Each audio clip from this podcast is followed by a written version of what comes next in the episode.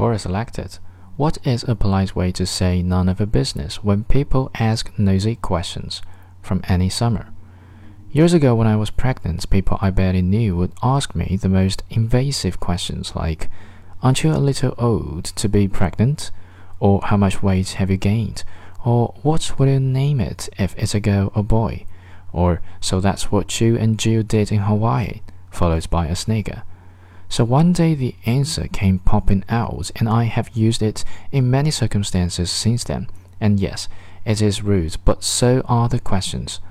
I'm flattered that you think you know me well enough to ask such a personal question, followed by a polite look and a direct gaze at the offender. Most people giggled nervously and found somewhere else to be.